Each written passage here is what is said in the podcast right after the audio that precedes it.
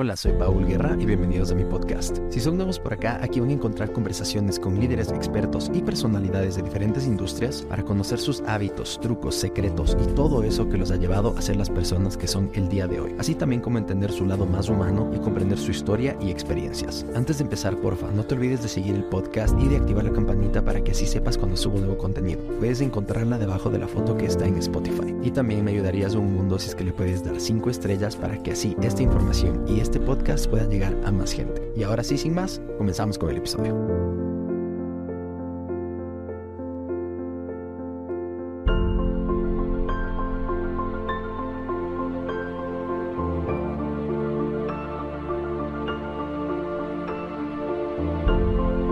Cuando hablé con Otto, es una de las primeras cosas que me dijo, no quiero botellas en el, en el set. Yo con su termito, así dijo, mi mujer me mata. Le dije, no, tranquilo, tranquilo.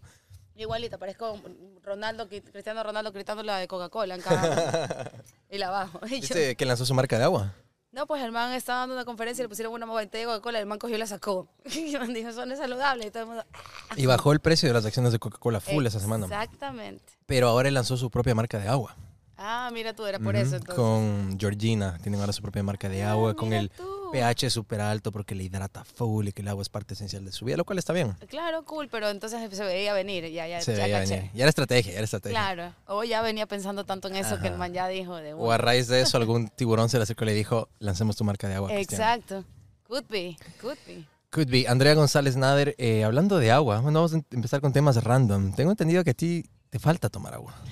Sí, claro que sí. Soy una persona que pasa corriendo todo el día y viviendo en Guayaquil, como te puedes dar cuenta, lo que uno más hace es sudar. Así que Sí. sí, sí, de ley que sí. Qué bestia para este paisano de 2.850 metros llegar acá, ya me estoy deshidratando mal, así ya me desmayo, estoy así. "Uh". Y te puedo asegurar que llegando de Tena, Archidona y del Chaco, la humedad que tenemos en Guayaquil realmente incluso le gana a esos sectores de la selva, como ¿En para serio? que veas que el nivel de humedad de acá es cosa seria. Wow, qué bueno, pero bueno, te tenemos acá, gracias eh, por estar en Acción Podcast. Y nada, cuéntanos un poquito cómo ha sido este proceso para ti, tu tercera contienda electoral, ahora en un cargo puta re heavy, al lado nada más y nada menos que de Fernando Villavicencio. Y la tercera es la vencida, ¿no? Siempre ¿Será? lo decimos, así es. la tercera es la vencida. Bueno, no es mi primera vez en la política, como lo dices. Me lancé cuando tenía 33 años para candidata a viceprefecta del Guayas. Yo en ese rato llevaba un papelito de los ODS, de los Objetivos de Desarrollo Sostenible para el nuevo milenio de la ONU. Y la gente me veía como, ay, qué linda ella, pobrecita, jura que va a ir al Guayas profundo y alguien le va a entender de qué está hablando. Y, oh sorpresa, tú te sientas con un montuyo, campesino, agricultor, con un pescador, con un- una persona que trabaja en coger larvas para una camaronera, y estás hablando su mismo idioma. Mm. El título rimbombante que le ponemos para poder coger fondos internacionales habla de simplemente un título, pero el concepto como tal, de la sostenibilidad, de el concepto cuerpo-territorio, lo que le pasa a mi territorio le pasa a mi cuerpo, de agua limpia, saneamiento, les hace total sentido a ellos. Y ahí empecé realmente a creer que a través de la política yo podía cambiar el mundo a favor del desarrollo sostenible. Y un poco también el trabajo de las ONGs me tocó mucho tocar puertas de políticos, porque tienes que hacer lobbying. Sí. El activista que te diga que es apolítico está confundido de término. Mm. Lo que tenemos en Ecuador es una tendencia apartidista. Y por supuesto que tienen toda la razón, porque ningún partido político tiene una bandera o una agenda clara que represente algún interés, ¿cierto? O sea, hay intereses comunes de todos, la salud, el bienestar, la igualdad de género, ¿cierto? Ningún partido apaña realmente una lucha como tal. Ellos luchan por sobrevivir y es lo que vemos en una asamblea que busca obviamente que sobrevivan sus partidos en elecciones donde vemos candidatos que jamás en su vida han trabajado ni por el metro cuadrado cerca de su casa, pero que necesita el partido alguien que crea en ellos para sobrevivir. En algún momento me preguntaron, o sea, los políticos son unas contiendas que se usan según quien lo necesita. Mm. Y le digo, no, al revés, yo creo que los partidos políticos necesitan gente real para sobrevivir. Y creo que en eso es, es impresionante la malversión del término que tenemos a nivel de los jóvenes. Tú le preguntas a cualquier joven que qué piensa de política y te va a decir que es Está corrupto, está podrido, es una cloaca, no me Y- gusta, no le llama la atención. Y que él se clasifica como apolítico. Sí. ¿ya? Entonces es, es una confusión de términos porque política hacemos absolutamente todos. Mm. Y sobre todo las ONGs, ¿cómo pasas una ley si no tocas la puerta de un asambleísta? ¿Cómo pasas una ordenanza si no te sientas con un director de medio ambiente de un municipio? Entonces, me encanta protestar, viva la protesta en la calle, pero para realmente cambiar realidades necesitas hacer política. Y ahí un poco empieza ese camino. Wow, pero lo, que me he dado cuenta también que falta de cierta manera aquí en el país es, como dices, el lobbying. Es algo que pasa y debería pasar. En Estados Unidos, de cierta manera, está regulado y es legal el tema del lobbying. Pero acá no. Entonces, como ahí la gente tiene esta misconcepción de que, claro, cómo serán los negociados detrás de puertas y que el tira y jala y los El hombre del maletín. El hombre del maletín. Que yo he hablado con algunos asambleístas y les digo, ¿existe el hombre del maletín? Y me dicen, brother, obvio, no preguntes huevadas. Claro. Oh, Pregúntame si el encebollado va con chifle o con tostado, pero no me vengas a preguntar eso. El encebollado va con chifle o con tostado. Va con chifle. y con, pan. Ahí tenemos un acuerdo, así es. Bueno, yo la verdad es que soy un Pokémon híbrido, porque mi papá es cuencano y mi mamá es guayaquileña, pero descendente de migrantes libaneses. Mm. Entonces, de ahí viene Nader. Claro, de ahí viene Nader era palata, como decíamos antes. Eh, pero mi mamá eh, es guayaquileña, mi papá cuencano, entonces claramente hay un híbrido ahí, por eso obviamente el encebollado se come con pan y con chifle, ¿no?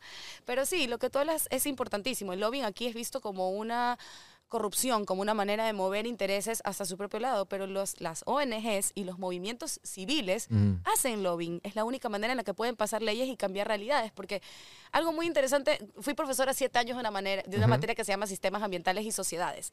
Y esa materia les explica a los chicos cuál es el impacto que tiene en la sociedad una denuncia de una ONG y una denuncia de un cuerpo legal, o sea, de un ministerio, de un gobierno, de un ente internacional.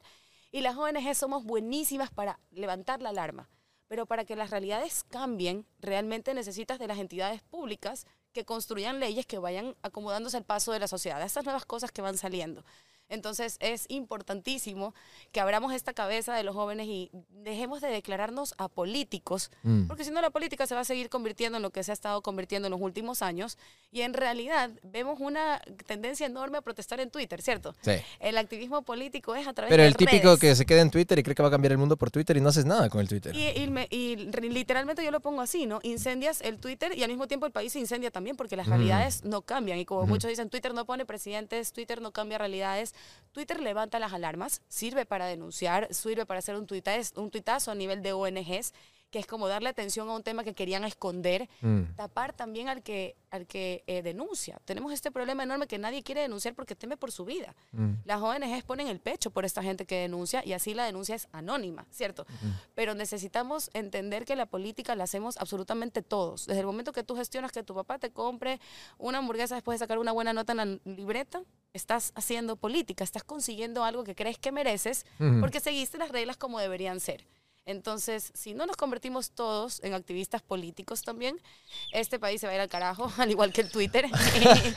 y, los dedos del resto nos va a salir un dedo más largo ya a este paso. O sea, que eso fue lo que pasó en, resumen, medio de lo que voy leyendo entre líneas. O sea, para ti llegó un momento tal vez desde el activismo, desde las ONGs donde pasaste y también en la academia siete años de decir mierda, el país está en la mierda, el país está en la mierda, pero tal vez llegó un punto que dijiste, ok, no puedo seguirme quejando desde mi privilegio aquí sentada diciendo hay que cambiar las cosas, tengo que irme a ensuciar las manos y a hacer algo en la primera línea. Y por eso es que entras en la política. Así es, meterme donde las papas queman. Porque mm. en realidad, si nos seguimos quejando, no va a cambiar absolutamente nada.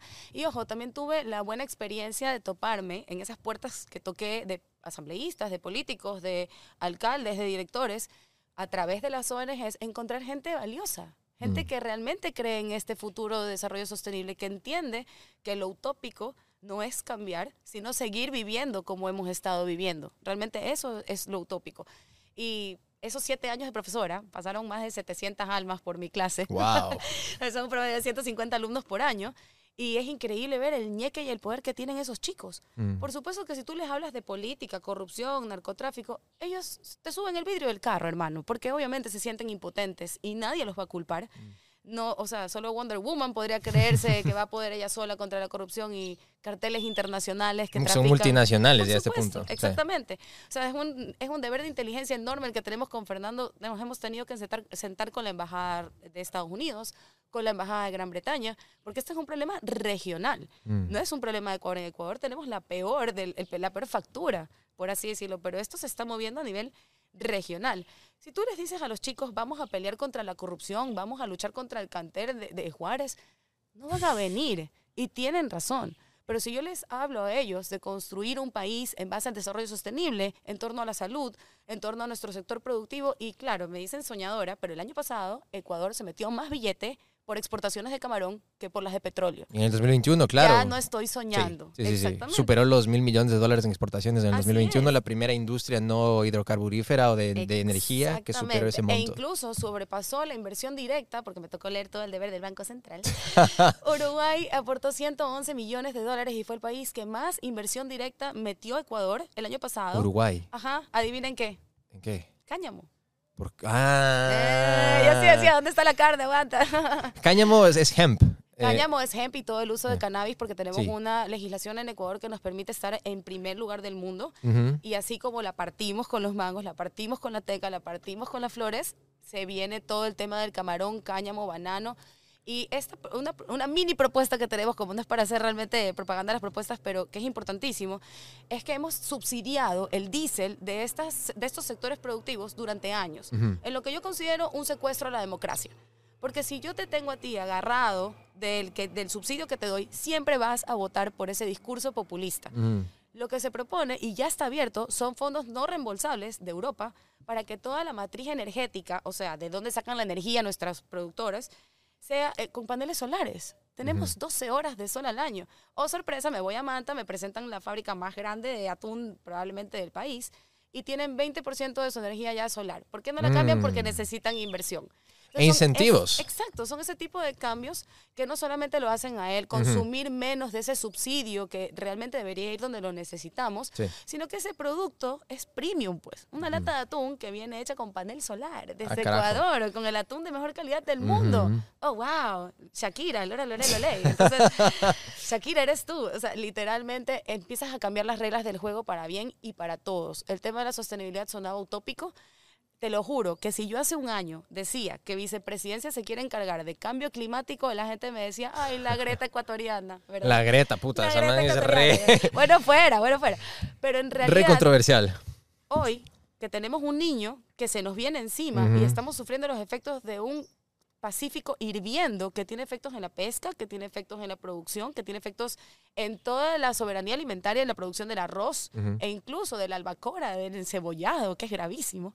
Estamos hablando de que ahora sí tiene un impacto súper importante y yo veo a la gente mirarme con mucha atención cuando yo hablo de cambio climático.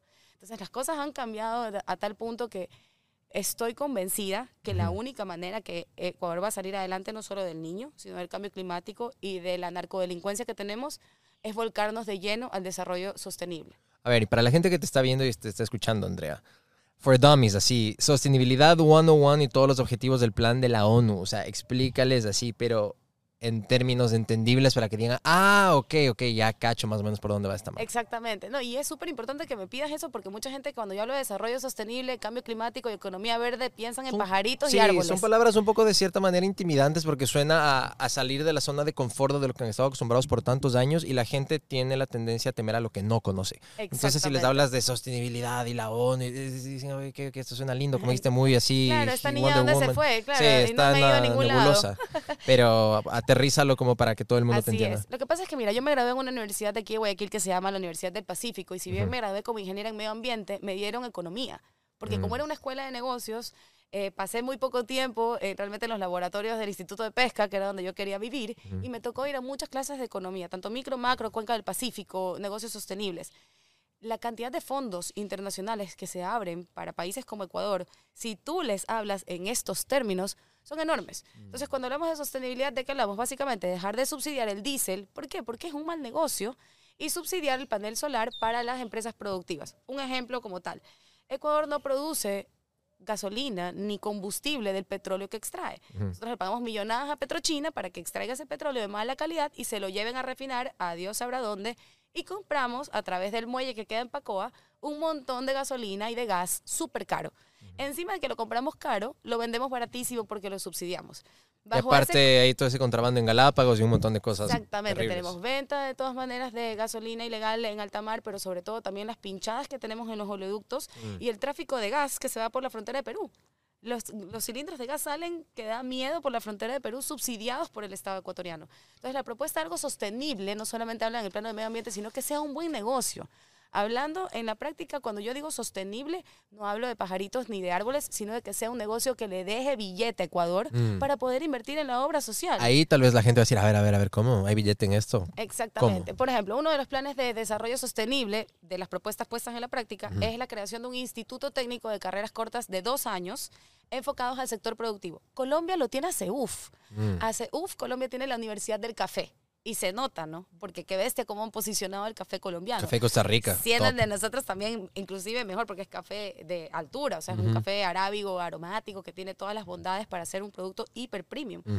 Los pelados ya no quieren calarse 6, 7 años en la universidad porque tienen que empezar a producir desde creo que segundo bachillerato en estos momentos. Y ya no hablamos de vender chupetes o sanduchitos como vendíamos tú y yo en el colegio, sino que estos niños tienen acceso a ya producir réditos importantes de dinero a través de las redes, a través de internet, a través del trabajo remoto. El sistema que tenemos de trabajo, las leyes que tenemos de trabajo están completamente Sí, desactualizadas es arcaico todo lo que tenemos acá. peor después de un COVID, peor después de la pandemia. Tú puedes creer que alguien si recibe réditos de YouTube en este momento aquí en Ecuador puede tener un lío con el SRI. ¿En serio? Claro, porque no está realmente eh, catalogado, tú no puedes todavía eh, poner como que en trabajo remoto un tipo de trabajo, ni el trabajo por horas. Es como los de Airbnb también, que ahorita ya les les empezó a meter mano. Exactamente. Entonces, Ecuador tiene que totalmente modernizar su ley laboral. Y esta Mm. propuesta que ha tenido mucha acogida en el tema de dinamizar el tema del desarrollo sostenible. Porque. ¿qué es el desarrollo sostenible?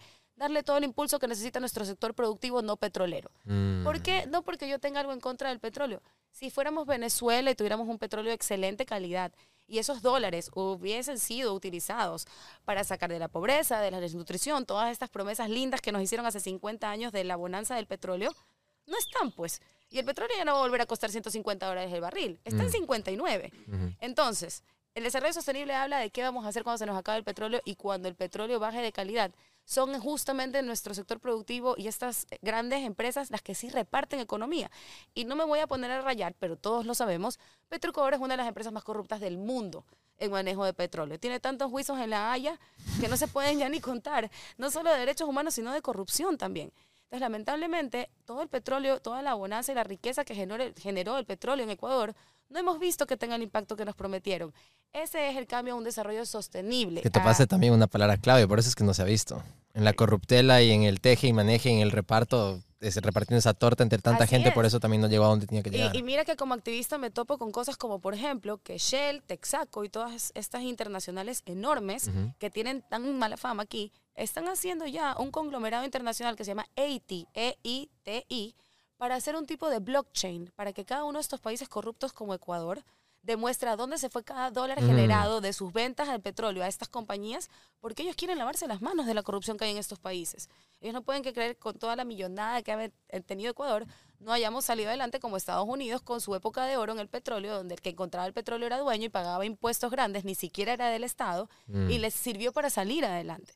En nuestro caso no ha servido. Entonces el desarrollo sostenible habla de dejar a un lado de creer que la gallina de los huevos de oro es nuestro petróleo, que lamentablemente no lo decidimos nosotros, así es, es de mala calidad, es recontra ácido y nos cuesta un montón refinar y ponernos, ponerle atención y ponernos la camiseta en estos productos premium que tenemos. Tú vas a Europa y le preguntas a la gente, oye, ¿qué compras de Ecuador?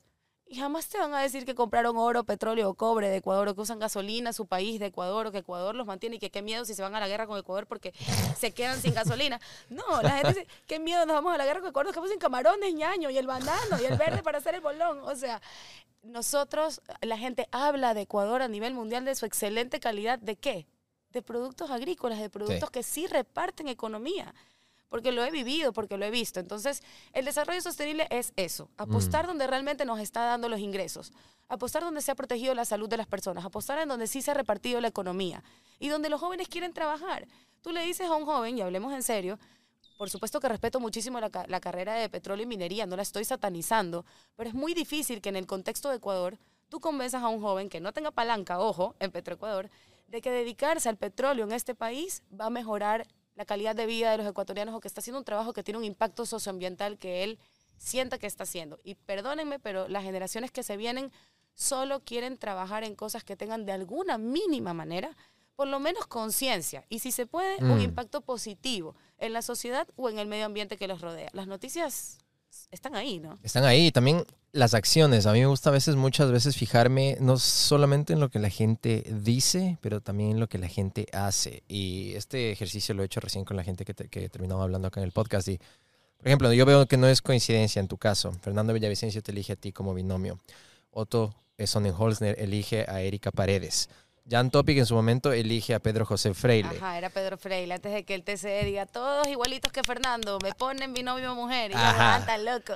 Pero, ¿cuál es el elemento en común de los tres? Obviamente, Pedro es más este, extractivista y un experto en todo el tema hidrocarburífero, pero es del mismo sector, es de la misma onda lo que los tres están apuntando y están un experto en ese tema. Entonces, Exacto. no hay que darle la vuelta. Por ahí va el meollo del asunto para estos siguientes meses. Porque los estudios, a pesar de que dicen que lo que busca el ecuatoriano por medio es honestidad en su nuevo presidente, ese fue el estudio que tuvimos en la mano, ¿cómo describiría usted la- el adjetivo más importante para la persona que en estos momentos va a dirigir el país? Y era que sea honesto. Mm. claro, venimos de una guarida de ratas, ¿no? Obviamente creo que no nos queda duda ninguna que la honestidad es un requisito, pero primordial para que la persona que llegue no haga lo mismo que los otros, ¿no? Ujú. Pero en realidad es el discurso con el que puedes sumar a todos.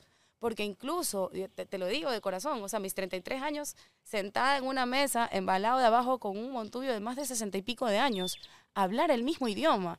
Yo con mi folletito de la ONU y él un agricultor que viene esperando hace 50 años que estas promesas de todos los candidatos siempre, vamos a regresar a ver el agro. ¿Cuántas veces no hemos escuchado eso? compa? Siempre Desde la soy promesa en chamo y me acuerdo en los 90 escuchaba esa cosa. Retornaremos el poder al agro, vamos a invertir en el agro. Y algo que me duele, porque me ha tocado, ya te digo, leer todo el deber del Banco Central y como me gusta la economía, tú ves el plano, el, el cuadro de importaciones de tecnología agrícola y es un paciente en UCI muerto. Mm. Tú, o sea, las importaciones para tecnología petrolera en el techo. De eso hablo, de invertir en tecnología. ¿Por qué? Porque nos está dando mucho más el camarón, el cacao, el banano y lo vamos a poder mantener y subir y mejorar. Seguimos siendo un país que expo- exporta materia prima. Son pocas las marcas y reconocidas que, por ejemplo, han elaborado chocolate en el país. ¿Y a dónde han llegado? Bacari. Solamente, exacto, Top. solamente con hacer un procesamiento, aplicar un poco de tecnología un poco de marketing Mm. al producto premium que tenemos aquí. Entonces, ejemplos hay miles y ya estamos hablando de productos reconocidos. Eh, yo no sé si tú sabes, pero Gerardo Mejía, el de... Claro, tiene el de- café ahora. Ah, eh, ahí. Sigo siendo rico, sigo siendo suave, El dices tú. café se llama rico suave, no le estoy haciendo propaganda por si acaso para nada ni publicidad, pero es increíble ese potencial porque se vende en Miami, en Claro. Estados Unidos, claro, Sí. ese, ese es el target de él. Ujú. Hay cosas conocidas como el café de chocolate. Pero es que también, puta, el, el café ese de Starbucks que la gente novelera pasando una cuadra en fila es una mierda, te lo dan quemado, es una para cosa mí así es té terrible. de ala de cucaracha, perdón, pero ¿Té de qué? de alas de cucaracha, porque sabes, fatal. Sí. No hay nada peor que salir de Ecuador y tomarte un café o un arroz en otro lugar y te estampas con la realidad de que Mm. vivimos en un paraíso. Sí. Y eso de los productos que conocemos. Te cuento el caso del pica pica. ¿Qué es el pica pica? El pica pica es una planta temida aquí en la costa porque te pica horrible, te da un pica pica. Yo pensé que era el pica pica del colegio, esa mierda que le Ya, ponías para ¿qué que, cómo- qué era- qué es para ti el pica pica? Era un polvito que le tirabas a la gente y le daba Del cosquillas. sacapuntas. Eh, no me acuerdo de qué, pero un polvito ahí. Sí, sí, sacabas en la punta y cogías y hacías ñañaras la, para el sacapuntas y se la tirabas en la espalda a algún zángano. Ustedes en el frío la han de haber pasado bien, pero acá con el sudor no te cuento lo que es que te tiren pica pica. Se te pega todo El pica pica del colegio es un mal remedio del pica pica original, que es una planta nativa del bosque seco tropical que te pica Mm. como el diablo, porque tiene un efecto urticario, en realidad es el término correcto. Este pica pica obviamente es el monte y es recontraodiado. Entonces la gente con machete limpio le mete fuego, le tira látigo, todo, el pobre guaro, todo. Oh, sorpresa, la- el nombre científico del pica pica es Mucuna prurens. Mucuna y- prurens. Mucuna prurens. Y mientras estamos hablando, se vende a más de 20 dólares el frasco en Amazon, producido No. en Brasil, porque es un, un superalimento que previene la ansiedad y la depresión. Mm. De eso estoy hablando. No solamente de lo que ya conocemos, sino de que estamos sentados en una mina de oro y no, no es el petróleo malísimo que tenemos. O sea, es como el ashwagandha o esas cosas que entraron así de moda y decir que aquí tengamos full y no lo estamos aprovechando. Exacto. Oye, la, el- el- la, eh, La cúrcuma, que también es el... el- la cúrcuma, bueno, Pero la cúrcuma es de Asia. Pero Claro. lo estamos sembrando súper bien aquí. pero aquí también hay, eso iba a decir. Pero Claro. el ginger sí, el jengibre, pero hay otro. El, no, el matcha sí es de, de Japón, pero bueno. Tenemos la guayusa, que La, eh, la guayusa. Lucio, hablando, estamos hablando de Lucio antes en Office, este, del- ahorita es el prócer del, de la guayusa. Eso, eso me rayaban que me pasé el chontacuro con la guayusa. Pero en verdad son cosas que vamos descubriendo y claro, ¿qué pasa? Tiene que venir alguien de fuera, un gringo, un Mm. europeo, a decir, oh my God, guayusa, very nice, para que nosotros digamos, vamos con la guayusa. Mm. Por favor, la uvilla. Qué la rico. tirada ahí al pie pudriéndose la humilla. Y yo, sorpresa, ahora es el Golden Andean Berry.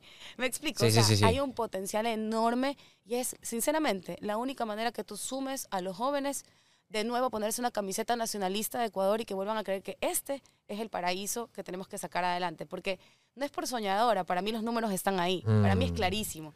Y Si eso no vamos que- para allá, no vamos a ningún lado. 100%. Y eso que ni siquiera entramos en, en elementos un poco más controversiales, como hablar un poquito de ayahuasca o DMT o O el potencial que tiene la psilocibina para la microdosis Correcto. que se utiliza ya en Estados Unidos para, para tratar. tratamiento, ¿Y de antidepresión. dónde es la psilocibina? Nativa 100% de los Andes. Ujú. O sea, se cultiva psilocibina a nivel internacional, pero nosotros somos los dueños de los genes de la psilocibina, del tomate, de la papa, del Mm. maní. O sea, ustedes se imaginan la comida La yuca. la comida italiana sin tomate. Uh, ¿Qué claro, de hecho el, tomate no es de Italia. No, es de acá. Sí. Y ese tomatito chiquito que vemos como monte acá abajo es el Mm. papá del papá del papá del tomate. Entonces, ahí tú sumas a los chicos, y creo que a todos nos interesa, incluso a los mayores, este nuevo concepto de poder explorar nuestra tierra, que fue exactamente lo que hicieron los europeos cuando llegaron a conquistarnos acá. Buscaron acá y seguimos siendo y seguiremos siendo el granero del mundo. Mm. Y ahora que se viene la crisis climática, hay posiciones en las cuales Ecuador, siendo un país muy afectado por la crisis climática, porque es costero, porque está en vías de desarrollo, porque tiene islas, puede también ver una oportunidad de ser el granero del mundo de nuevas especies que son más resistentes al cambio climático.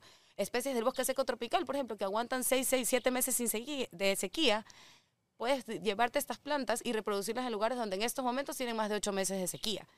Entonces es un potencial enorme. Dentro de eso está recuperar ciertos elefantes blancos que están ahí botados. Yachay está ubicado en un lugar increíble. No, no voy a hablar mal, voy a hablar de lo que vamos a hacer.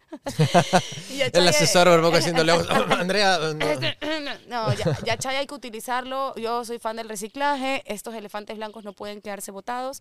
Yachay está ubicado en un lugar intermedio donde se puede conseguir un montón de información de plantas medicinales de la Amazonía, de la Mm. selva y del bosque seco tropical, donde hay un potencial enorme. Y los chicos mueren por estudiar esas carreras. Hay un, hay un interés enorme, no solo a nivel de Ecuador, a nivel internacional. Estamos hablando de abrir cupos inclusive para estudiantes internacionales que paguen completo y bequen a la vez a alguien que lo Mm. necesite.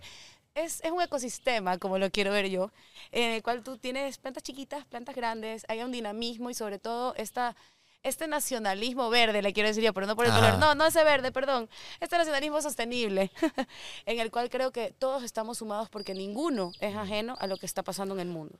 Me encanta lo que estás diciendo y todo esto puede haber mucha gente que diga, pues esto suena muy hipster, muy out there, como que out of the box o lo que sea, y está Sí, súper sí. chévere, pero ¿cómo mezclas este, todos estos conceptos un poco modernos, new age, el término que le quieran poner, no me gustan las fucking etiquetas, pero el término, ya, ponle el que sea, con una persona que es tu jefe de fórmula, no tu jefe, tu compañero de fórmula, que es un poquito de otra generación, como Fernando. ¿Cómo mezclas las ideas antiguas del old, del mundo antiguo? Eh, La generación X, Eso. ellos son X, exacto. Sí, Fernando Bueno, te X cuento contigo. que mi, eh, mi experiencia con los baby boomers y con los X ha sido increíble.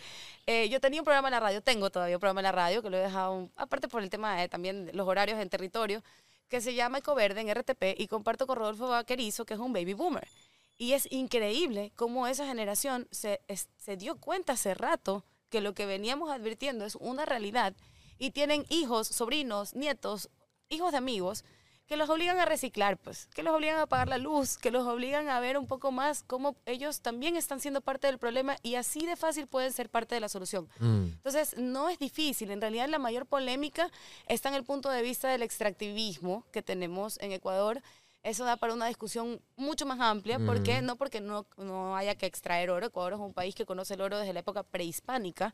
Inclusive el tesoro de Atahualpa que buscamos en los Yanganates está hecho de oro, ¿no? El problema realmente ha sido las negociaciones y el tema de abrirnos a gran escala.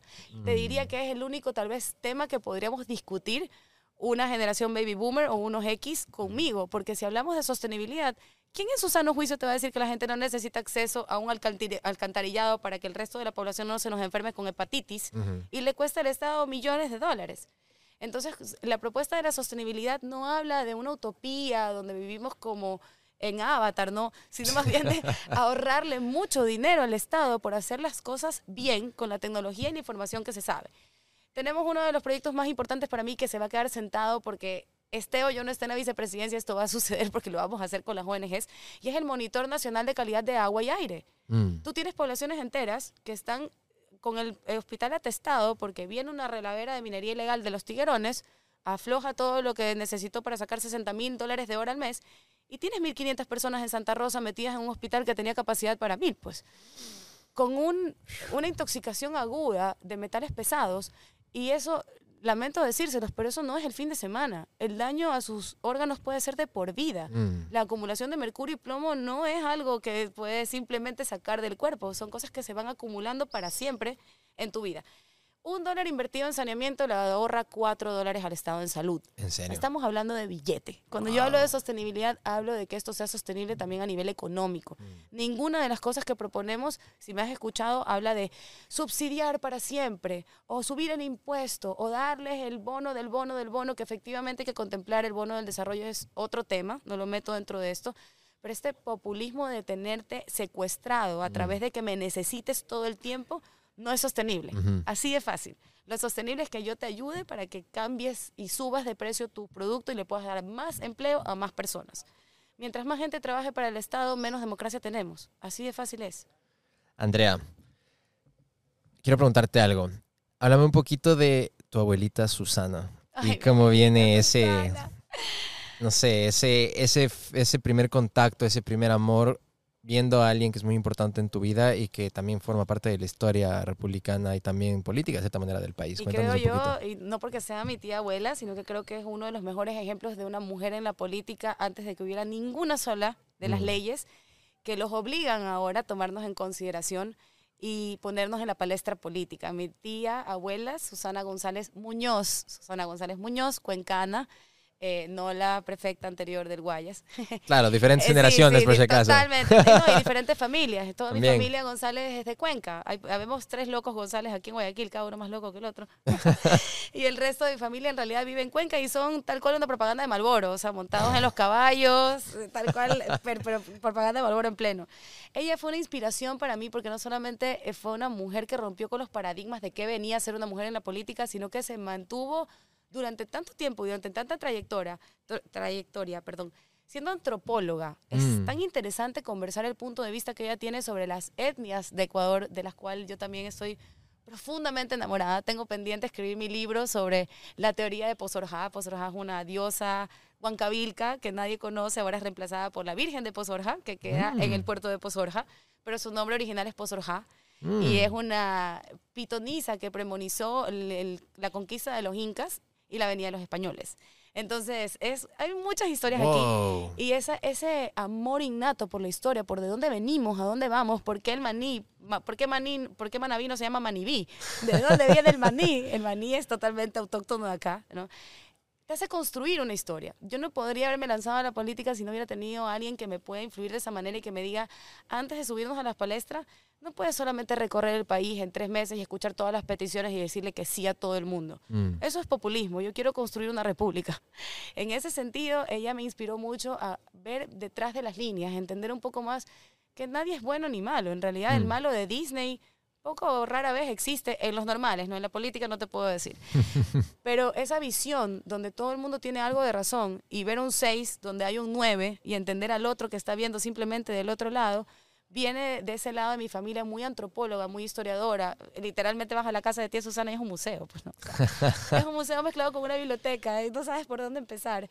Y encima que queda en Cuenca y te quieres caminar a la- al, al parquecito que está al frente, para mí es una historia inspiradora. Y no solo ella, yo considero que había muchas mujeres antes en la política a quien yo respeté. Y cuando dije, wow, mujeres a la política, me imaginaba algo así, ¿no? Rosalía Arteaga, en su momento Ivonne Baki, eran mujeres que me inspiraban. Y decía, sigue más vigente que nunca, qué bestia. para mí eran mujeres inspiradoras. Yo decía, si algún día hay una mujer en la política, ojalá que sean ellas. No quiero criticar a nadie, pero no creo que por género tienes derecho a salvarte de la crítica tampoco. Mm. Y creo que las mujeres en la política hemos tenido un rol que deja mucho que desear últimamente. Sin necesidad que esté rayando mi género, ojo, quiero ser bien imparcial. Hombres hay mucho más por porcentaje, ¿no? Pero las mujeres en la política, lo que hemos hecho en los últimos 10 años, yo como mujer no me siento representada para nada Mm. con las mujeres que han estado en la política. Las veo a todas lamentablemente, y me duele mucho decirlo, como parte de una estrategia de política y siempre con un hombre grande atrás de ellos reconocido en la política nacional que las pone como fichas de ajedrez. Sí, y En que se ve este como caso- que es el, no el mentor, pero como el que está al frente de y ellas están en plano Es secundario. como que ellos estuvieran jugando el juego de ajedrez y ellas fueran la ficha, ¿cierto? Ajá. Estratégicamente hablando, ahorita pega una mujer ambientalista, entonces ponla a la man. No, pegan las rubias. ¿Eso no pasó contigo? No, pegan las rubias con tatuajes, ponla a la man. No, o sea, hemos visto de todo. Eh, Pegan las malas de Disney, ponla a la man. ¿no? Hemos tenido princesas buenas, princesas malas, pero todas princesas a fin de cuentas con un príncipe o con un rey que les diga qué hacer. La idea de que yo entre en la política también es un poco poner el ejemplo, ojalá sea bueno, de mujeres no solo irreverentes, porque la irreverencia sin sentido no, no sirve para nada. Y vengo de ser una irreverente de la calle que protestó en la calle y se sentó a dialogar. Mujeres con agenda clara, es lo único que se pide, con una agenda propia y una agenda clara. Hay muchas, muchísimas, lo he visto alrededor de la política en muchos cargos pequeños, pero lamentablemente recién lo vamos a empezar a ver y qué importante sería que estén presentes en la asamblea. ¿Quiénes crees que han sido esos mentores que han tallado tu vida y te tienen el día de hoy aquí donde estás? Eh, mi abuelo, mi abuelo Max, el hermano de mi tía Susana, eh, creció rodeado de naturaleza del modo más sostenible que se pudiera imaginar, sin Mm. que ni siquiera existiera la palabra sostenibilidad. Mi primera mordida fue un cuzumbo, porque en la hacienda mi abuelito rescataba todo, incluso un mono chorongo que habían traído de la Amazonía y lo estaban vendiendo, mi abuelo lo compró, en esa época no había ni policía ambiental, ni 911, ni nada, pues no. Y el mono se metía a la casa tratando de coger al tigrillo que se quería comer al cuzumbo y el mono cogía al primo, lo trepaba al, al árbol. Crecí así, dándole de comer a las gallinas y literalmente sacándome garrapatas de la pestaña del ojo el lunes en la clase, porque yo llegaba del, del empalme y que veo que eran casi seis horas en esa época.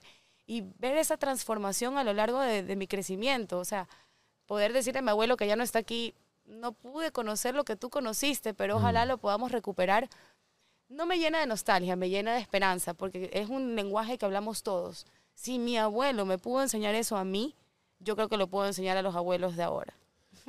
Wow. ¿Cuándo fue la última vez que lloraste? Hoy, antes de ayer. Buena memoria, ¿por qué? Claro, eh, bueno, estaba un poco también muerta de las giras y muerta de la furia. Eh, Suelo llorar más que nada por reprimir. Fui una persona que se llevaba mucho por sus impulsos. Diez Mm. años de yoga han hecho un buen trabajo.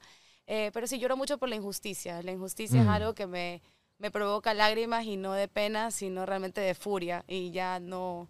Lo canalizo desde esa manera, en pensar, intentar entender si hay otro punto de vista detrás del que ejerce la injusticia y cuando no hay realmente una respuesta lógica ni una cabida, eh, viene esta desesperación como tal, ¿no? Eh, son muchos años de luchar contra la injusticia como activista y rodeada de gente increíble que tiene todo para, para poder seguir adelante, entonces han sido un ejemplo enriquecedor al mil. Se ve que tienes como que, primero muy buena onda y eres como que así Tú súper... también, tú también. Gracias. Como que eres súper... ¿Qué, qué signo eres? Aries. Yo también, yo también decía, porque como eso, dijiste impulsiva, dije, será De aquí Aries. cangrejos de una. no, entonces eh, es el mal de los Aries, la impulsividad. Pero Exactamente. entonces ahora, ahora te entiendo, estamos en la misma frecuencia. Entonces ahora vamos a hablar en, otro, en, otro, en otra frecuencia, en otro plano. Vamos a, Vamos a empezar a comer. tratarnos. Acme, Acme, te amo, me amas. Pero aparte de eso, asumo que eres una de esas personas que, si es que eres como yo, que tienes, o sea, eres demasiado ambiciosa en el sentido de que quieres hacer una cosa y después la otra y la otra y no te enfocas tal vez solo en una y quieres hacer muchas al mismo tiempo, si es que eres en el mismo trip que yo. Sí. ¿Cómo haces este? Por escuché el yoga y dije, "Hmm, tal, tal vez así un poco te nivelas y el, el voltaje lo mantienes un poco nivelado. ¿Qué más haces para manejar la presión para el tema del activismo? Ahorita que estás en una candidatura a la vicepresidencia de la República, ¿qué más haces para en esos días grises conectarte a tierra y estar un poco más centrada? Literalmente voy a un lugar natural y recuerdo por qué estoy haciendo esto. Yo aparte también soy mamá. Hay días en los que todo se junta. La organización es importantísima. He aprendido a delegar. Me ha costado El un arte de delegar. Eres perfeccionista entonces. Sí, sí, soy un poquito. Igual el hecho de ser mamá te quita un poco el OCD, ¿no? Pero el, El el toque. aprender a confiar y algo que a mí me encanta y creo que a ti también te va a encantar es eh, eh, po- empoderar líderes. Empoderar líderes al lado tuyo. Yo tengo Mm. cero egoísmo, no me gusta eh, acaparar la atención. Si Mm. bien me siento cómoda Mm. en la luz, no me gusta acaparar la atención y detesto hablar por el resto. Y tienes cierta manera de pánico escénico, si no tengo entendido. Para tocar el ukelele sí. O sea, para lo artístico. Si me pones solita te toco mil canciones en el ukelele, pero Yeah. soy como el sapo ese de Disney que cantaba y cuando el hombre lo quería poner en un show se quedaba callado, decía, exactamente igual. Me pones a cantar en público y haré como el sapo de Disney. Pero en realidad cogí el micrófono desde muy chica. Me gustaba mucho la poesía y me tocaba ser oradora en el colegio y qué raro que es andar haciendo poesía en el colegio, es medio nerd, ¿no? Entonces un poco siempre, siempre me prepararon para ese tema, pero aprendí el arte de delegar porque no puedes calarte todo encima y Mm. aprendí que lo perfecto no es siempre lo, lo bueno o lo que Mm. se necesita. ¿Cuál He es el dicho? Lo perfecto es enemigo de lo... Se me fue. De lo, creo que de lo bueno. De lo bueno, tal vez. así, sí, creo Pero que hay un por ahí dicho por ahí que, que hay como Y, anillo al y dedo. sabes que el activismo acá en la costa es de tan poquitos, la- el, el círculo de activismo de la costa es tan cerrado que prácticamente las mismas ocho personas éramos ocho fundaciones y las ocho fundaciones se encargaban de cinco cosas al mismo tiempo. Eh, he dejado de lado y no lo nombro, pero un colectivo enorme con el que hemos trabajado mucho es Pacífico Libre, que no sé si han escuchado lucha contra la pesca ilegal, denuncia el tema también del tráfico de aletas de tiburón. Sí. Eh, Mingas por el Mar, que es una ONG de una amiga mía increíble que se encarga de hacer educación y el conteo del tipo de basura que encontramos en nuestras playas. Mm. El Rescate Animal, mi mejor amigo Pepe Castro, gerente de Rescate Animal, no- me ha tocado la vida rodearme de amigos y personas que nos hemos enseñado el uno al otro que podemos confiar Mm. que hay gente que le importa tanto como tú lo que estás trabajando y sin necesidad de exacerbar, porque ahí va la otra respuesta, ¿cómo haces con el activismo? Hasta el activismo tiene que ser sostenible. Sea, si tú vas a pasar todo el día, y me pasó a los 19 años, me suscribí a PETA Ajá. y me llegaban los mails de todos los horrores habidos y por haber, y yo veía a estos pobres animalitos de las granjas de pieles y mi mamá un día me encontró vomitando y llorando al mismo tiempo en el baño. Me dijo, Dios mío, ya para. y yo, es que no puede ser. Y me dice, pero ni siquiera vives en ese continente. ¿Qué vas a hacer? O sea, ¿por qué estás tomando toda esta información sin Mm. poder cambiar absolutamente nada? ¿Te parece sano, sostenible? Claro. Yo era vegetariana, vegana en esa época. mm, Me encanta, simplemente ya después tuve que pasar una dieta un poco más sostenible conmigo misma y con el lugar en el que estamos. Eh, pero era muy extrema. Estaba totalmente eh, tratando de recibir toda la información que tenía para Mm. poder entender este mundo. Eso no es sostenible. Puedes llegar en cualquier activismo, peor en el de derechos humanos, que es algo que para mí es increíblemente admirable, e incluso en el animalista, del que fui parte un par de años, pero de ahí es impresionante el temple que tienes que tener para recibir denuncias de maltrato animal y llegar a ese lugar y manejar esa parte emocional es, yo los admiro muchísimo. Entonces, tiene que ser sostenible. Si tú vas a todo el día a recibir información de las inundaciones que están sucediendo alrededor del mundo, de cómo en España ya no hay calle, de cómo en África se están muriendo de hambre, y puedo seguir con todas las noticias que están No sucediendo. vas a terminar nunca. La, la recepción que tienes, y es lo más normal del, activismo, del activista que está inestable o que está desequilibrado, detesta al ser humano. No, es que el ser humano es horrible, somos una plaga. Y efectivamente podemos discutir si es que somos una plaga o no, pero no te va a hacer más feliz. Ujú. No te va a dar energía para ayudar. Un poco como lo del Twitter que hablabas. O sea, no vas a poder hacer mucho. Mientras más cambias te empapes mucho. de eso, más te vas a frustrar y tampoco mucho no puedes hacer estando tan lejos. Exactamente, entonces tienes que informarte de lo que puedes cambiar y no hay Mm. nada mejor que cambiar en tu metro cuadrado. En Mm. ese sentido hay mucho contención en Ecuador, muchas empresas públicas, privadas, ONGs que te ayudan a decir, ok, yo quiero, no sé, ayudar al planeta de alguna manera, me voy a recoger funditas a la playa, quiero ayudar a los niños con cáncer de alguna manera, sabes que voy a recoger todos los juguetes de mi barrio. Son pequeñas acciones que cambian todo. Y es importante, yo hablo desde el punto de vista de activismo, de medio ambiente, porque es mi fuerte, por así decirlo, pero el activismo al final del día es un estilo de vida. Mm. El activista es ese que va arreglando el cuadrito, recogiendo el chique, poniéndole la comida al perro, ayudando al niño. O sea, cuando ya te vuelves activista, simplemente es tratar de ayudar en todo lo que puedes. Pequeños actos. sostenible. O sea, ir al supermercado, llevar tus propias bolsas de tela, y vas a un restaurante y no pides un sorbete, tomas directo. O sea, hay pequeños actos que en el día a día pueden... y que no te vuelven loco, ¿no? Porque Sí. en el momento en que te toca hacer algo que está fuera de tu alcance o que tienes a toda tu familia odiándote porque tienes que reciclar el papel higiénico, te van a querer matar. Y te vas a convertir en una persona que detesta la humanidad. Y así no podemos cambiar nada. Entonces, el positivo, como dice la abuelita, se gana más moscas con miel que con hiel. Eh, no soy partidaria de las mega multas en el tema ambiental, sino más bien un trabajo profundo de educación y de incentivos. Mm. Por supuesto, cero tolerancia a los delitos ambientales, ¿no? Pero tenemos una ley ambiental que suele más bien a, a tener a las, a las empresas con miedo, con, Mm. con inseguridades de si están o no cumpliendo. Hay que hacerle la vida más fácil a las empresas. Eh, las empresas no son nuestro enemigo, en realidad son un aliado. Y el mercado tiene el poder, a fin de cuentas, de cambiar, como ya lo hicimos, de consumir, por ejemplo, sorbetes de plástico, a cambiarnos a que alguien más te venda su emprendimiento de sorbetes de metal, de madera, ¿verdad? De, De bambú, de vidrio, de sea. bambú, ¿verdad?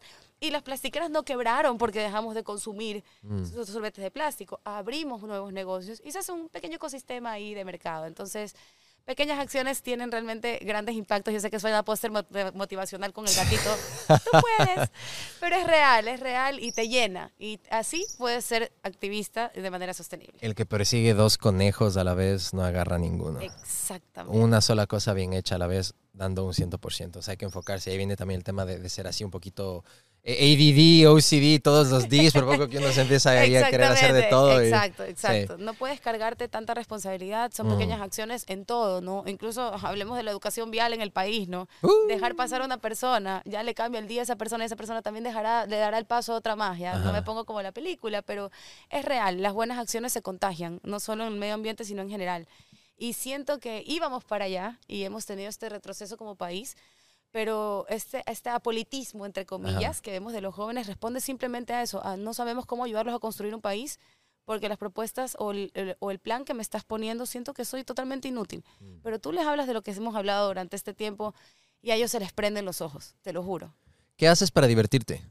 Me voy a la playa. Ah, eres una persona de mar. ¿Surfeas? Sí, ¿Qué haces? ¿O solo te gusta hago correr? Bodyboard, hago bodyboard, Uh. eh, me gusta mucho el bodyboard.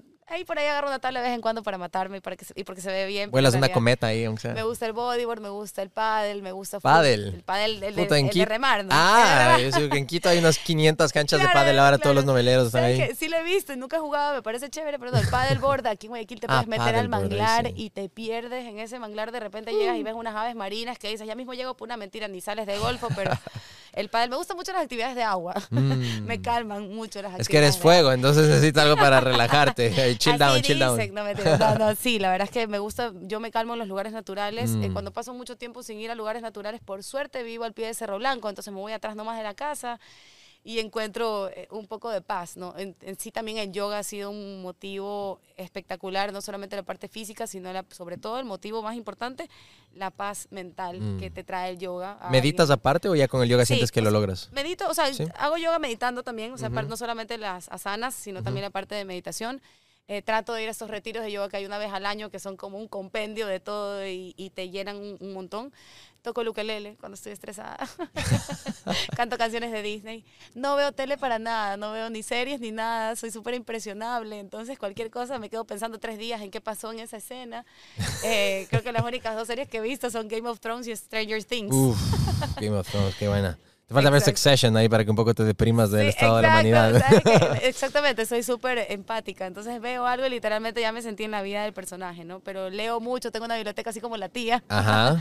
Me encanta leer sobre todo el tema histórico, del tema de las culturas preincaicas, de, Uh. las, de las plantas que se utilizaban antes. Ajá. Me encanta, soy una nerd de plantas y animales. Bueno, obvio, soy ingeniera en medio ambiente, ¿no? Pero eso, ese es como mi momento de, de paz, de paz. Y obviamente mis amigos, tengo un montón de amigos que he dejado en pausa durante estas campañas. Por su seguridad, por la de mi familia, por la de todos, porque soy una persona increíblemente sociable. Eh, tengo pocos amigos, pero son mis ñaños, como decimos. La acá. familia que tú elegiste. Exactamente, y, y soy súper familiar, mi familia es chiquita, pero soy súper familiar, entonces sí soy una persona muy sociable, que si bien disfruta de esos momentos de soledad metido en la montaña, Ajá. sintiendo mi Indiana Jones, eh, soy de lo más feliz un viernes con un vinito y un asado, y me encanta, o sea, me fascina. Hablando de Indiana Jones, recién salió la última, así que sí, tienes que hay irla a que ver. irla a ver, pero Sí, tengo sí, que sí. verme la anterior antes para cogerle el ritmo, ya me dijo mi novio. entonces Uh, es que la anterior creo que fue esa con Shia LaBeouf y Sean Connery, no me acuerdo, hace, unos años salió. Ah, ¿en serio? ¿Pero Sí. Harrison Ford? Claro, obvio. Ah, ya, Sí, sí, no, pues obvio. Bueno, obvio, cambiaron, Él es ¿qué indie, él es indie. Solo que, o sea, creo que fue con, con Shia LaBeouf, que tenemos unos 10 años esa película. Que te iba a decir, eh, ¿cuál quisieras, tú, Andrea, que sea ese legado que le dejes a tu hija? Mi hija fue la más interesada. Yo le pregunté, ¿quieres que hagamos esto? Sí, me decía la zángana. Y yo, no, Dios mío, ¿qué nos vamos a meter? En realidad, el único legado que quisiera dejarle a mi hija, que es una mujer y que ha visto el trabajo de ser una madre separada, con ellos sola, eh, de todas maneras, eh, tratando de salir adelante sin colgármela a nadie, porque entiendo que ni mis padres, ni las personas que me rodean y me quieren ayudar son responsables por las decisiones que uno toma Mm. es que sí se puede salir adelante y cumplir absolutamente todos tus sueños siendo madre, siendo mujer, siendo joven, siendo separada, siendo no madre, siendo casada. Em, las mujeres y los hombres de hoy no nos clasificamos por quién, lo que hemos hecho, o quiénes somos o de dónde venimos, sino de lo que estamos haciendo. Ujú. Y eso es lo más importante para mí, abrirle el camino, no solo a mi hija, sino a la nueva generación, y ojalá que empiecen a ver la política como un medio de cambio y no Mm. como este lugar aterrorizante en el que no quisieras entrar ni amarrada, ¿no? En alguna entrevista me, me cogieron un quote que yo decía para expresiones, decía, hay que estar loco para meterse en la política. Mm. En Ecuador, hay que estar loco para meterse en la política, pero en general no deberíamos ver a la política como un deporte extremo que seguro no te va a cubrir. como hacer free solo, así más peligroso que hacer eso. Me fui cayendo en papayacta, ahora me cubriendo. No, no, pues no. Entonces, sí es importante saber limpiar un poco, hacer que la gente les deje de tener miedo a la política. No quisiera nunca que mi hija se vuelva política, por si acaso. ¿eh? ¿En serio? Mi mamá dice, a mi mamá le dicen, te felicito, tu hija de candidata a la vicepresidencia, ya era hora de que el- la hija de alguien que venga, ¿por qué la mía? Dice mi mami. ¿Y por qué a mí? Solo a mí, como decía. Entonces, en realidad la idea es no limpiar, porque tal vez no llegue yo a limpiarlo. Fernando sí, y tiene todo el apoyo para eso. Pero sí, por lo menos que se empiece a subir más gente con una agenda clara. Nadie pide que seamos perfectos. Sí, obviamente sin ninguna tacha eh, de juicios, ¿no? Pero personas perfectas como tal no es lo que exige la política y lo que necesita. Necesita personas reales con una agenda clara. Si tu agenda es el- los derechos humanos, que tu agenda sea clarísima y que le des con todo a eso. Pero una agenda clara es todo lo que se pide, ¿no? Si no, definitivamente la batalla está perdida. Y no todos podemos ni queremos irnos de este país.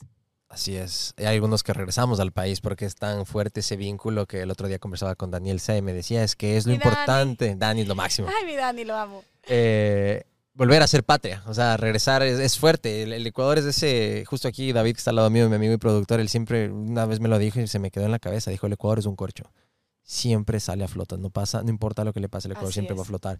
Entonces, tienes tiene un magnetismo extraño, que solo cuando estás lejos realmente lo Es empiezas a valorar. No. Puta, es que es la comida y son los paisajes, es, Es todo. comida. Pero la comida es puta. yo, yo brutal. a veces digo, sí, está rica la comida Yo por si acaso peruana. y- tengo, tengo una agenda oculta y mi agenda oculta es que el ceviche manaba le va a ganar al peruano como mejor ceviche del Ay, mundo. por Hoy si comí eso, te cuento. Me vine echando un ceviche. Un ceviche era guay, guayaba, o sea, era, era guayaco, manaba. Ya, tenía manito, ya, qué rico. ¿Qué ves? En realidad es de Jipijapa. Acuérdate que Claro. la primera vez que salió al mundo el ceviche se llamaba el ceviche Jipijapa, Ujú. que era con salsa de maní. O sea, soy increíblemente nacionalista. No solo por eso tengo puestos los Venus, sino porque creo que la única salvación es retomar ese nacionalismo que sí hay, porque qué orgullosos que somos de nuestra comida, Sí. de la selección cuando juega, ¿verdad? Pero cuando gana, porque cuando pierde se ponen todos idiotas. Mentira, uno igual chupa cuando gana, chupa cuando pierde. Así Sí. que igual la gente de ahí. Todos a la Víctor Emilio. Exacto. A la- ¿En Quito dónde A sale? la, a la Shiris, A creo la yo. Chiris, ¿no? Sí. A la Chiris. No es la González Suárez, ahí están los hot dogs nomás. Nah, eh, ya no hay, creo, los juegos de la González. No me mientas. ¿Y la salsa azul? ¿Siguen ahí? Ya no, ¿no? ¿Con salsa ¿Siguen? azul? Es la- cierto, la salsa pitufo, a los años. Claro, Y claro. una de piña, había un montón de cosas. Hay historias, hay historias. Sí, puta, es que ese era el lugar para ir chumado, pues era el, el after, era ahí. buenazo. A mí no me gusta mucho el hot dog, pero creo que eso sí, sí le entraba porque era ya como, uno era un ritual. chumado va donde la gente va. Acá teníamos uno que era el bigote. Entonces, Claro, para pedir un pues. código, porque Sí, tenías sí, que sí. pedir una galleta peluda, era una hamburguesa con eh, cebolla. Mm. Y la líquida era la Coca-Cola. Ah. Pregúntate por qué. También había el capi, pero eso yo probé en... Claro, pero eso ya era como más, más peluconcito. ¿Ah, ya? El bigote era el spot ahí Ah, ya. era la hueca. Chabrocho, la hueca para el chabrocho. Como Don Chuzo, eso todavía debe haber. Así, Don Chuzo creo que todavía... Qué rico. Qué bestia. Sí, Eso- Ecuador te regresa no solamente por la comida, Mm. sino también por este, esta hermandad latinoamericana que tenemos, ¿no? Este- estas ganas de vernos todos los días sin ningún sentido, que no encuentras en Europa o en Estados Unidos. Ujú. Esta, le voy a pedir a la vecina de azúcar y al mismo tiempo la vecina te chismea con quién está el marido. O sea, es una relación. Somos un ecosistema tan, tan intrínseco y al mismo tiempo Ecuador tiene esta problemática enorme, ¿no? Costa, Sierra, Oriente y Amazonía. Cuatro universos de Marvel que no se cruzan nunca. Puta, el, el multiverso de Marvel. Si te das cuenta ahorita los mosquitos que se dieron Ahorita ya cuenta que aquí hay dos a- serranos a que ya me quieren chupar. No, pero esta, quieren esta es mosquita blanca o la meojo, como decimos acá. La meojo es esta. Sí, porque es chiquitita. De mismo que se den cuenta que hay agua en nuestros ojos, vienen madre. a tomar. Andrea, ¿le tienes miedo a la muerte? No, ¿Por qué? le tengo miedo al dolor. A la muerte no. ¿Al dolor en la vida o al dolor al morir? Al dolor al morir. Mm, ¿Crees que te va a doler? No quiero que duela, claro, pero el Mm. miedo a la muerte se fue hace mucho tiempo atrás. ¿A través de qué? ¿Tuviste alguna experiencia psicodélica, una meditación, una experiencia cercana a la muerte? ¿Cómo fue que llegaste a esa conclusión? Eh, no tuve que tener realmente, una- no he tenido una experiencia cercana a la muerte en la que haya tenido que, que- que ir de mi cuerpo o algo así. Bueno, sí he estado cercana a la muerte de alguna manera. Una vez casi me ahogo en vía data en playas, me rescataron. Wow, y aún así sigues ah, haciendo deportes de agua. Claro que sí, el, lo que, el, el que tenga miedo a morir que no nazca, no mentira. Pero sí, el mar le tengo muchísimo respeto y le sigo teniendo mucho ¿No viste lo que pasó recién con estos asnos que se fueron a ver el Titanic? Uy, qué bestia, sí, no, y el mar es como, como realmente una fuerza que ni siquiera los grandes expertos en algún momento van a poder predecir de cuánto llega, entonces siempre un respeto enorme al mar. Ujú. Y ahí, bueno, siendo ecuatoriana sí he estado secuestrada un par de veces, yendo a conocer la playita en Manabí. ¿Te eh, secuestraron? unos- sí, a mí y a siete amigos, durante tres horas en la playita en Manabí. Es un lugar hermoso, pero definitivamente no tiene una seguridad, nosotros bien mandados vamos y acampamos ahí. Fueron dos horas eh, de, de secuestro con una metralleta recortada. Dios mío. Pero el hombre, estoy segura que no sabía ni cómo funcionaba esa metralleta. Entonces yo quería quitársela, pero mis amigos no estaban de acuerdo con el plan. Entonces, eh, estas experiencias donde dices, bueno, ya, aquí fue. Mentira, la última vez en Cuenca, con un tío que decidió irnos de paseo en caballo por una cosa que en mi vida había visto que un caballo suba algo así, ni siquiera solo, peor con alguien encima. Y subimos con eso. Estas experiencias que te ponen un poco en, en el plano, pero miedo a la muerte no Mm. creo que hay que vivir cada día como que si mañana te fueras a morir Ujú. y un poco dejar las cosas hechas, ¿no? Mm. No he llegado a hacer la limpieza de closet eh, sueco. No sé si has visto esta tendencia en internet. No, Se no, llama no. Sweden Death Closet Cleaning. Y te propone que tú dejes tu cuarto, tu habitación o tu casa como que si mañana te fueras a morir Wow. y vinieran las personas que tú quieres a recoger tus cosas y simplemente se quedaran con lo que les quieres dejar, con lo que realmente necesitas.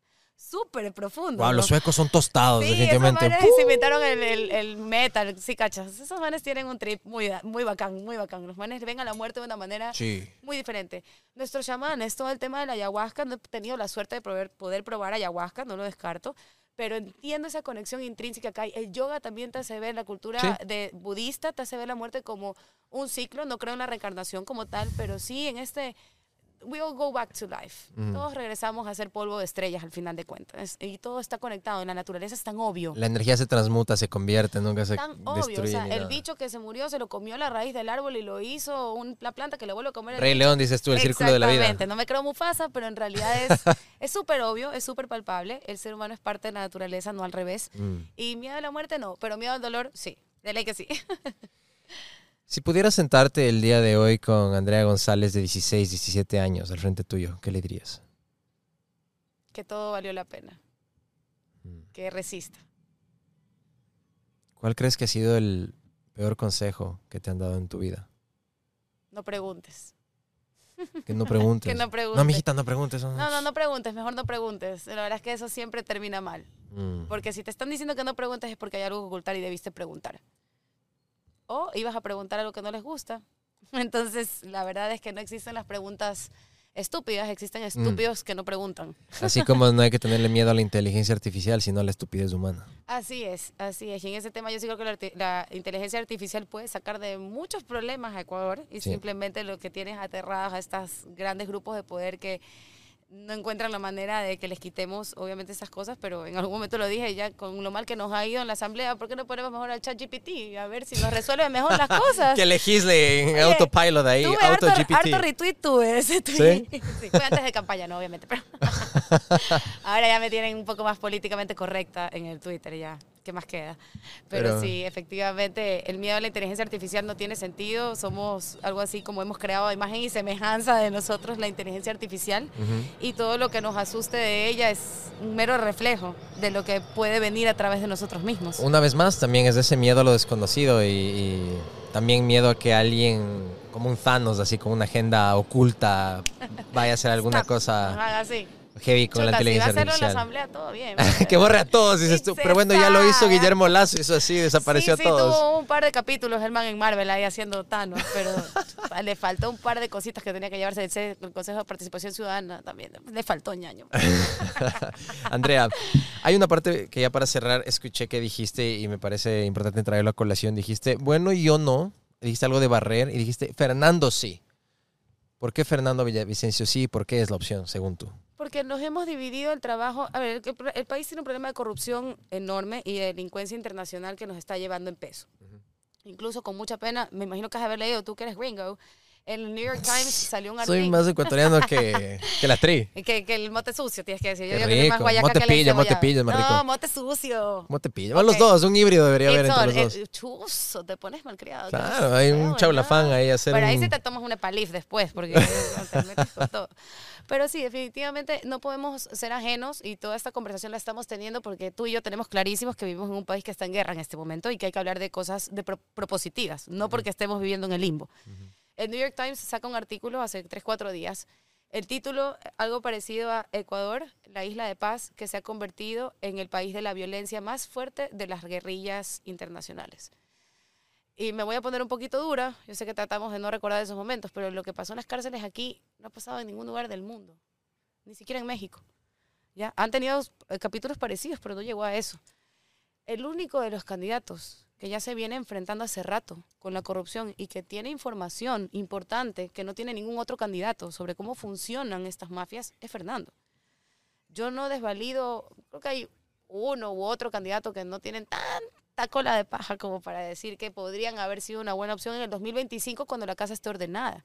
Pero ahorita, pensar que una persona que no ha estado aquí o desconoce cómo funciona la corrupción o que desconoce... Ninguno de ellos ha presentado ni un solo juicio en contra de alguna corrupción. ¿Cómo vamos a pelear en un año tres meses contra eso? Porque lo que se viene es en un 2025, si no limpiamos bien la casa, salen todos esos muertos y probablemente ganan. Y ahí sí, olvidémonos de un Estado y hagámosle toda la pleitesía del caso a un narcoestado reconocido ya a nivel internacional como el país del narcoestado. Chao inversiones, chao turismo, chao los retiros de los gringos a Cuenca a vivir. los expats. O, los expats, o sea, olvidémonos de ese país que hemos querido construir todos hombro a hombro. Porque el que se puso un Airbnb, el que trabaja en un Uber, el señor que está vendiendo el cacao y secándolo ahí en el secadero de cacao más grande del mundo, que es el aeropuerto de Tena, es, o sea, son personas que sabemos que estamos jugándonos el país. Mm. Estas elecciones, de verdad, no, no nos jugamos el próximo presidente o, o si vamos o no a mantener las promesas de campaña. Nos jugamos un país. Tenemos año, tres meses para salir para siempre de las garras de la corrupción o dejar que ellos arreglen el juego de tal manera que en el 2025 tengamos de nuevo asambleístas narcotraficantes, pues, mm. o asambleístas violadores que nunca, si bien habíamos tenido asambleas malísimas, jamás habíamos llegado a tanto. Entonces, sinceramente, si Fernando no fuera mi binomio, igual votaría por él, porque creo que es el único que tiene bien claro el panorama, hizo el deber y como profe me vino leyendo el libro y sabe qué le puedo preguntar. El resto recién está en el curso de preparación. No hay tiempo, dices tú. Y no hay tiempo para eso. Tal vez en un 2025, cuando ya hemos limpiado la casa, sí. Y el discurso de Fernando conmigo es que él obviamente sabe el tema de la corrupción a profundidad y todo lo demás, pero hablemos la plena. Por donde pasa un kilo de coca, también pasan aletas de tiburón, huesos de jaguar, personas, armas, oro, cobre, gas y petróleo ilegal. Ah, y madera, que les encanta. Eh, todo este tráfico que tenemos de ilegalidad, ¿qué, crees? ¿qué creemos? ¿Que, ¿Que, la coca pasa por ahí y la aleta de tiburón pasa por acá. Todo va por las mismas rutas. Mm. El mercado asiático negro que tenemos que consume Latinoamérica que da miedo y hay reportajes internacionales. Imagínate que en la, en la medicina tradicional china se utilizaba el hueso de tigre eh, como parte de una sopa para, eh, no me acuerdo si es potenciación sexual, que están medio traumados con eso o algo con el tema de salud. Como el tigre asiático está en tal peligro de extinción y está tan protegido, ya no tienen acceso a la cacería ilegal del tigre asiático y lo están reemplazando con hueso de jaguar latinoamericano. Hmm. Tú no puedes sacar un jaguar por el aeropuerto, claramente, pero ¿cómo controlas un huesito de jaguar? El, el, la ilegalidad que tenemos instaurada en el país, que alimenta toda esta narcoguerrilla internacional, no se mueve solamente por las drogas. Y cuando les quitemos las drogas, van a empezar a consumir aún más nuestros recursos naturales. Mm. Más jaguares, más oro, más tiburones. Ahí es donde entro yo, como ONG, a darles una guerra extensiva que se vuelve completa. Y lo más importante, ¿cómo reemplazamos ese ingreso? Porque hay algo que se llama el efecto de rebote para los Escobar, pues, ¿no? Cuando le quitas este flujo de plata ilegal, ¿qué haces con toda esa gente que igual se distribuyó esta plata? Tienes que darles una manera de vivir que sea sostenible en el tiempo y que ellos puedan hacerlo a través de sus ecosistemas. Y justamente todo el paso de cocaína, de tráficos de armamento, se da en estos ecosistemas súper ricos que tenemos y que son súper difíciles de controlar también, como el manglar que tenemos en la frontera norte con Colombia o la selva amazónica con Perú. Entonces, ahí hay billete, solamente que hay que sacarlo a tiempo para que estos chicos no regresen a vender cualquier cosa en la ilegalidad, porque también es la falta de oportunidades que tenemos. Entonces, no podemos mm. ver el problema como solo vamos a atacar al cartel de México porque vamos a hablar, esto es macro, pero también es micro. O sea, tienes que hablar en territorio y decirles, vamos a cambiar este ingreso que tú tienes por lo de acá. Si no, la batalla está totalmente perdida. Y ahí entra obviamente el tema de la productividad, del Instituto Técnico de Carreras Cortas, ¿no? O sea, tenemos que sumarlos a ser sociedad, porque de lo contrario se van a seguir yendo con ellos y así les quitemos la cocaína, seguirán traficando lo que se cruce. Muchísimas gracias, Andrea. Ha sido realmente un placer conversar contigo el día de hoy. He aprendido muchísimo. He, de ti. he querido quedarme muy en silencio, dejarte explayarte, hablar de todo. Se nota que tienes mucha información, mucho conocimiento. O sea, de tu ingeniería, tus siete años en la academia. Ah, eso te quería preguntar, que me parece una buena pregunta.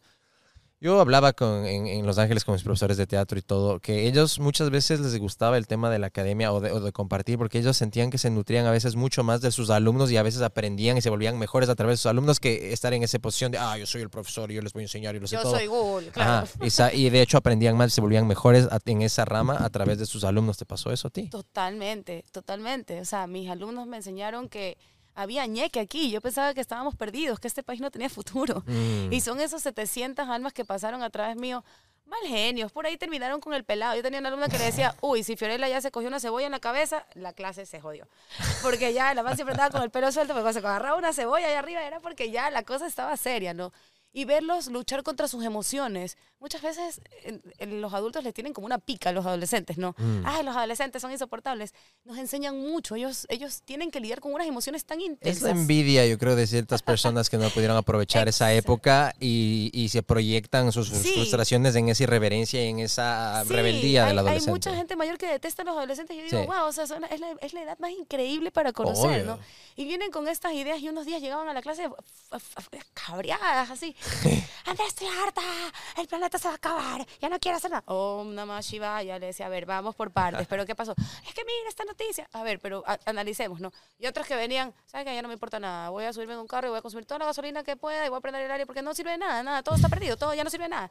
Totalmente de acuerdo. A ver, vamos a ver. Y todo, enseñar en- ese manejo de, emocional de ellos Mm. te termina enseñando a ti, en primer lugar, cómo manejar tus emociones como un adulto. Y en segundo lugar, el poder que tienes atrás de esa furia. Es exactamente la misma historia de quienes han cambiado la historia del mundo. Aquellos que vivieron o fueron parte de ver que había una injusticia enorme, que se podía cambiar, que había cómo hacerlo en positivo, revolucionan el mundo para bien o para mal.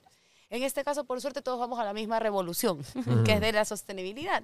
Porque todos queremos seguir viviendo en este planeta, todos queremos que todos tengamos acceso a agua limpia, creo que nadie va a estar en contra de Sí. que le demos alcantarillado y que protejamos a las poblaciones de que tomen agua Hablamos contaminada, tanto de la desnutrición crónica infantil, pero ni siquiera empezamos por darle agua potable y Por limpia a todo el supuesto, mundo. ¿de qué estamos hablando, no? Y obviamente yo tampoco puedo tratar la desnutrición infantil que tenemos en Chimborazo a la misma manera que tengo que tratar la de Santa Elena, pues. Mm. A los unos les tengo que dar bollo y a los otros quinoa.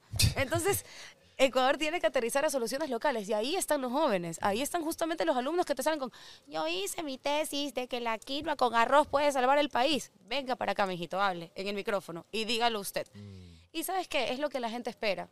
Si tú no pones a los jóvenes a construir contigo el país, se va la esperanza y ellos necesitan esa luz, ese, ese espacio, ese, ese micrófono para sentirse que ellos también tienen espacio en esta, en, esta, en esta sociedad, en esta construcción. De lo contrario, los perdimos en dos opciones. O se van con las mafias o se van del país. That's it. That's it.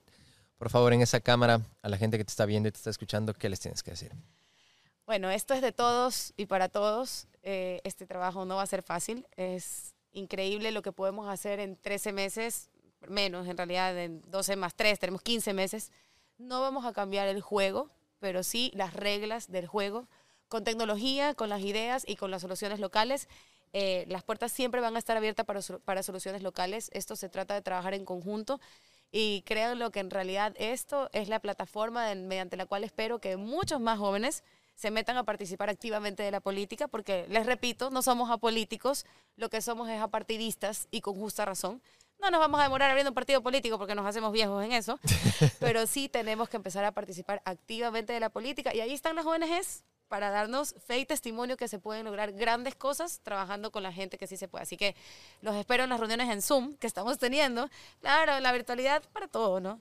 Para hablarles de las propuestas y todas las preguntas que tengan y sobre todo las propuestas de ustedes también, porque como tú dices, no hay nada como escuchar a las quienes están en territorio Ujú. y ese feedback que tienen es, es valiosísimo. Andrea, muchísimas gracias por tu tiempo. A ti, Paul, lo máximo. Gracias, amigos. Nos vemos la próxima. Chao, chao. Gracias por acompañarme en un nuevo episodio del podcast. Si es que te gustó o aprendiste algo nuevo, por favor dale 5 estrellas en Spotify y no te olvides de compartirlo con tus amigos u otras personas en las redes sociales, ya que eso nos ayuda a crecer. Nos vemos la próxima. Que estés bien. Chao, chao.